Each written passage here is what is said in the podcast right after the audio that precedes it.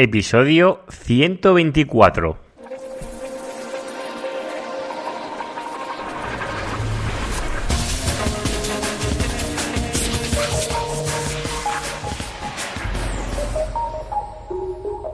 Muy buenos días y bienvenidos un día más al podcast de Ser Profesional. Ya sabéis, el podcast donde hablo, donde explico, donde narro mis experiencias propias en el posicionamiento web, en SEM, en PPC y en todo lo que está relacionado con el marketing online. Si aún no me conoces, yo soy Juan Carlos Díaz y soy el locutor pues, de este programa.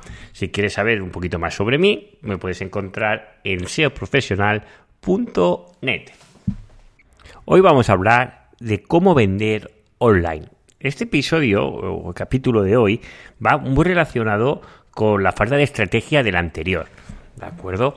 Uno, bueno, normalmente cuando te lanzas al canal online o tu negocio es 100% online, lo que se pretende es vender. No hace falta que seas un e-commerce, a lo mejor lo que necesitas es vender tus servicios necesitas captar estos leads, ¿de acuerdo? Pero normalmente tienes que venderte. ¿vale? A no ser que seas una web estrictamente informativa y no tengas ningún negocio detrás, ¿de acuerdo? puede ser las páginas del ministerio y similar, ¿de acuerdo? Pero normalmente las empresas lo que queremos es vender o captar clientes por Internet. Y volviendo al capítulo anterior que decíamos de la falta de estrategia, eh, muchas veces me llegan muchos clientes que me vienen solicitando la, realizar una estrategia online, ¿de acuerdo? Pero antes de realizar una estrategia online, tenemos que ir unos cuantos pasitos más atrás, o por lo menos es como yo lo hago, es de mirarnos un poco más atrás, porque claro, para hacer una estrategia online primero tienes que conocer al cliente, tienes que conocer el modelo de negocio, ¿de acuerdo? Con lo cual lo que haría es ir a un análisis de situación, ¿de acuerdo? Ver eh, dónde estás, los competidores, ¿de acuerdo?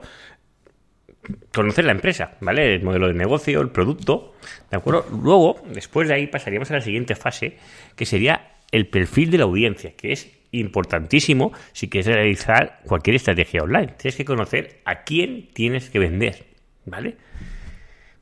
Cuando sabemos a quién tenemos que vender, hay que fijar los objetivos.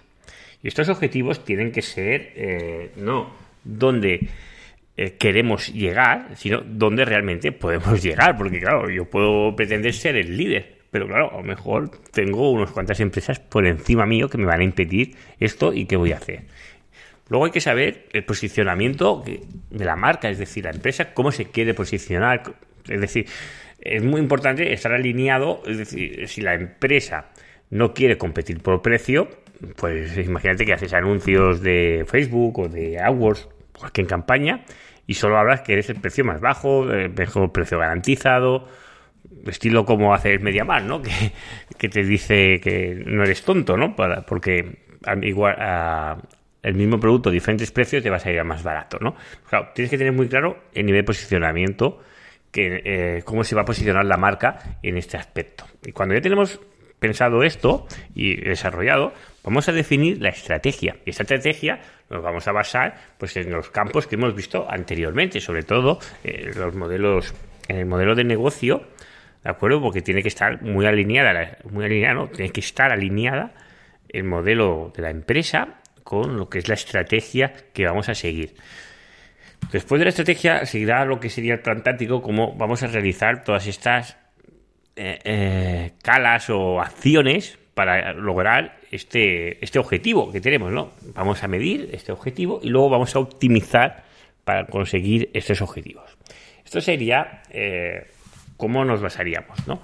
Una de las cosas que yo encuentro en Internet es que falta mucha información o, o hay mucho desconocimiento del tema de la venta.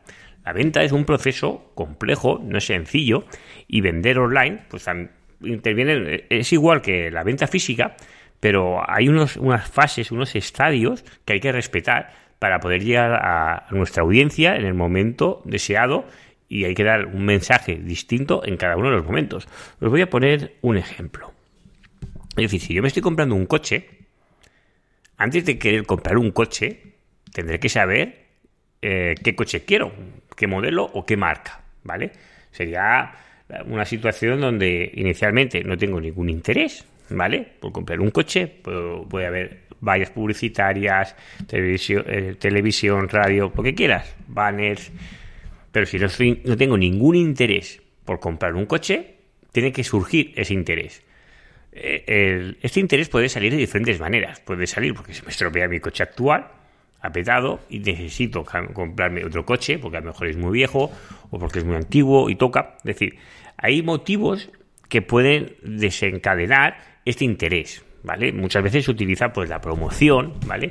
Oye, que si me das tu antiguo coche tienes un descuento de X dinero, ¿De acuerdo? E, este interés, sin interés no vamos a vender nada. Ya puedes tener el mejor producto del mundo o el mejor servicio del mundo que sin ningún tipo de interés no vas a llegar a ningún puerto. ¿Vale?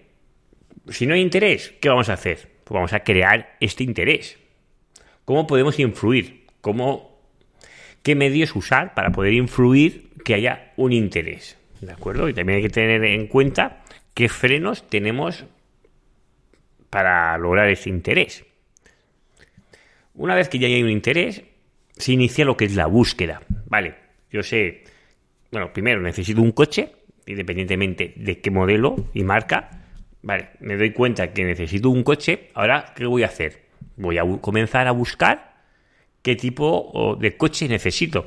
Necesito ahora que sean los subs, necesito un monovolumen, necesito otro un turismo, bueno, pues dependiendo de la tipología que te, eh, de la tipología de coche o de producto que tenga, va a ir dirigido a uno o va a ir a otro. Eh, los coches que queda muy claro.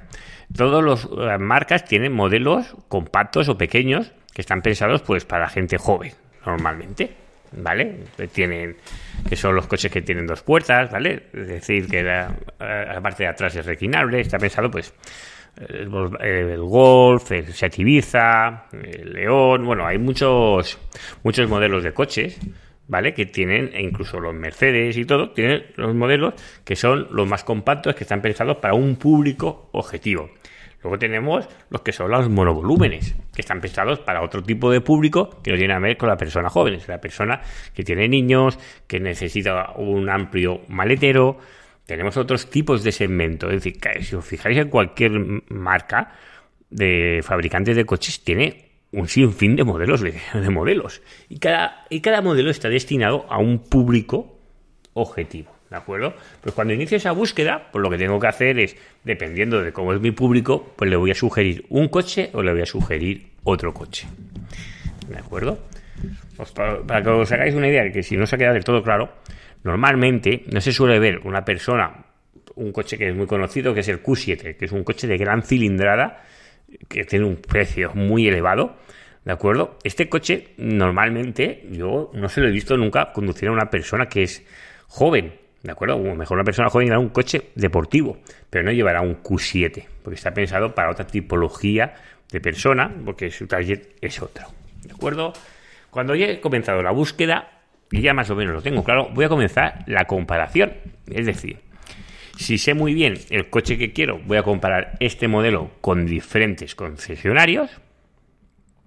Y si aún no sé muy bien qué modelo quiero, pues lo que voy a hacer es comparar diferentes modelos de diferentes marcas para ver cuál me voy a quedar. Y luego después vendría el proceso de compra. Pues en la comparación, el mensaje de qué, puedo hacer por él o cómo podemos influir en él es totalmente distinto cuando desde de, la fase de cuando no hay interés. ¿De acuerdo? Es decir, en cada momento o en cada estadio que vamos pasando hacia la compra, e, este proceso va cambiando. Luego llega lo que es la compra, ¿vale? Pero después de la compra, que un vehículo también lo fidelizan con los temas de los seguros, bueno, seguros no, los, las extensiones de garantía, pero un e-commerce o cualquier otro lo que interesa es que ese cliente vuelva a, bueno, a dejar eh, cash dentro de lo que es el negocio, ¿no? Es decir, que vuelva a consumir alguno de sus productos o servicios en un tiempo determinado, ¿de acuerdo? Esto los coches lo hacen muy bien con el tema del mantenimiento, y cada, cada negocio es un mundo y aquí puede variar, pero la fidelización es importante. Y hay que tenerla en cuenta. Y también una persona que ya es cliente, el mensaje que le vas a mandar va a ser totalmente distinto a otro. Con lo cual hay que repasar muy bien los estadios de compra para poder ahondar, sobre todo en argumentos, a la hora de vender. Esto normalmente, en cada momento que, que hay de compra, hay unos frenos, ¿vale? Es decir, mira, imagínate que quieres un coche, pero es muy potente o su precio económico es muy elevado y no te lo puedes comprar. Pues tu freno es que no tengo este dinero para poderlo comprar, ¿vale? Con lo cual el fabricante tiene que dar unas medidas para poder solucionar esto. O a lo mejor te redirige hacia otro modelo que sea más asequible, o lo vamos a hacer de otra manera con un descuento o una financiación, una financiación que sea muy fácil la entrada y que luego se pague una parte al final de la venta del coche. Hay múltiples eh, formas de, de, intentar cubrir los puntos de dolor, ¿vale? Y eso hay que tenerlo muy claro, sobre todo a la hora de la venta. El problema es que en, España, cuando hablamos de la venta y todo esto, eh, es una profesión que está muy, muy mal vista, ¿no? Se asemeja a los políticos, ¿no? Porque lo supera, está en la cresta de la ola, ¿no? Como la peor profesión del país, pero luego veo los comerciales, que hay mucho mito sobre ellos, que son los vendehumos, bueno, los vendedores de enciclopedias y todo esto, y la, verdad que no tiene nada que ver con un, profesional, eh, con un profesional de la venta, ¿no? Que sabe mover muy, sabe comprender muy bien los tiempos, los timings y detectar en qué momento se encuentra el posible comprador y saberlos pasar, empujar de un estadio al otro. Eso es, un poco de arte también, que se puede aprender como todo, pero tiene su kit, ¿no? Es como cuando hablamos del insight que se produce la compra cuando hacemos pruebas de cambios de color, de los botones y todo esto que muchas veces aquí esto se asocia, no, el cambio de color este ayuda más a la conversión. Realmente eh, el proceso de la conversión, cuando tú no quieres comprar algo y lo acabas comprando, ese proceso eh, es, cognitivo, es mental, tú no te enteras, lo que hay un momento que desencadena que decides que no, no quieres comprar esto y lo quieres comprar. Y para lograr esto, a mí siempre me gusta mucho poner los ejemplos de, la tienda, de, ¿sabéis los anuncios que hay de madrugada? De la tienda en casa, ¿no? Que normalmente son productos americanos que se venden muy... El típico cortador de patatas y esas cosas que no las necesitas para nada. Pero si te pones a ver el anuncio este 10-15 minutos, te das cuenta que ese anuncio está pensado y diseñado en cada una de las fases. ¿vale? Y sobre todo el remate final, ¿no? En la compra que te dice, si este producto cuesta 100, te lo voy a dejar por 25 y además te voy a regalar esto, esto y esto, si lo haces antes de los cinco primeras llamadas. Te crean esas, esas acciones que te incite a, a, tomar acción, ¿no? Que se produzca este insight dentro de tu mentalmente que quieras vender. Esos productos que, bueno, llevan miles de años vendiéndose en la teletienda, pero utilizan un manual que está escrito, que es muy antiguo, y que es manuales de venta de cada uno de esos estadios. Aunque la tecnología e Internet avanza muy rápidamente, las estrategias que utilizan muchas empresas son las de toda la vida. Y no significa que les funcione mal. Por ejemplo, es Coca-Cola. Porque utilizan las estrategias de manual que las tienen muy bien, eh, bueno, las saben ejecutar de una forma brillante y, bueno, y esos son sus números que avalan que esas estrategias funcionan. Y como Coca-Cola hay muchas grandes empresas y esto no significa que necesite ser una gran empresa para ejecutar estas estrategias. Se pueden ejecutar a nivel de cualquier tipo de negocio, lo que pasa es que hay que saberlas adaptar, pero es el mismo ejemplo que se hace una gran empresa, se puede adaptar a un freelance, a una pyme, a una mediana empresa o a una multinacional. Es indiferente, porque el, el concepto de la venta y las fases eh, son las de toda la vida. Si digamos, esto, se lleva estudiado hace miles de años y son los manuales que hay de toda la vida. Con lo cual, a veces confundimos algo que eh, Internet avanza muy rápido, sí, pero los procesos de compra son los que eran antiguamente.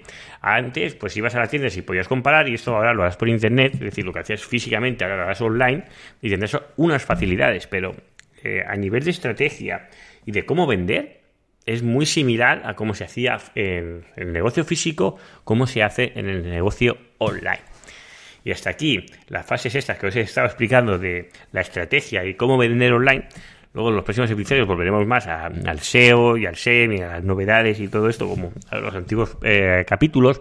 Pero yo creo que es importante entender esto, sobre todo cómo vender online, porque sí que hay muchísima información de cómo hacer SEO, de cómo hacer esto, pero de cómo vender, cómo entender las fases del cliente, de, este funnel, cómo va pasando una de las etapas una a la otra, qué insight es el que hace pasar de una etapa a la otra. Estoy poco de información y todo esto iré ampliándolo mucho más en otros capítulos y os iré explicando mucho más. Con lo cual, muchas gracias por estar ahí. Nos vemos la, la próxima semana con otro podcast de SEO profesional. Os deseo muy buen fin de hasta luego. Ah, una cosita, si aún estás aquí y no te has marchado, recuerda de hacer un like, un me gusta o compartirlo en las redes sociales o en las propias plataformas de, de iTunes o iVoox, que siempre ya sabéis que me ayudáis un poquito a dar más visibilidad a este proyecto. Un saludo y buen fin de...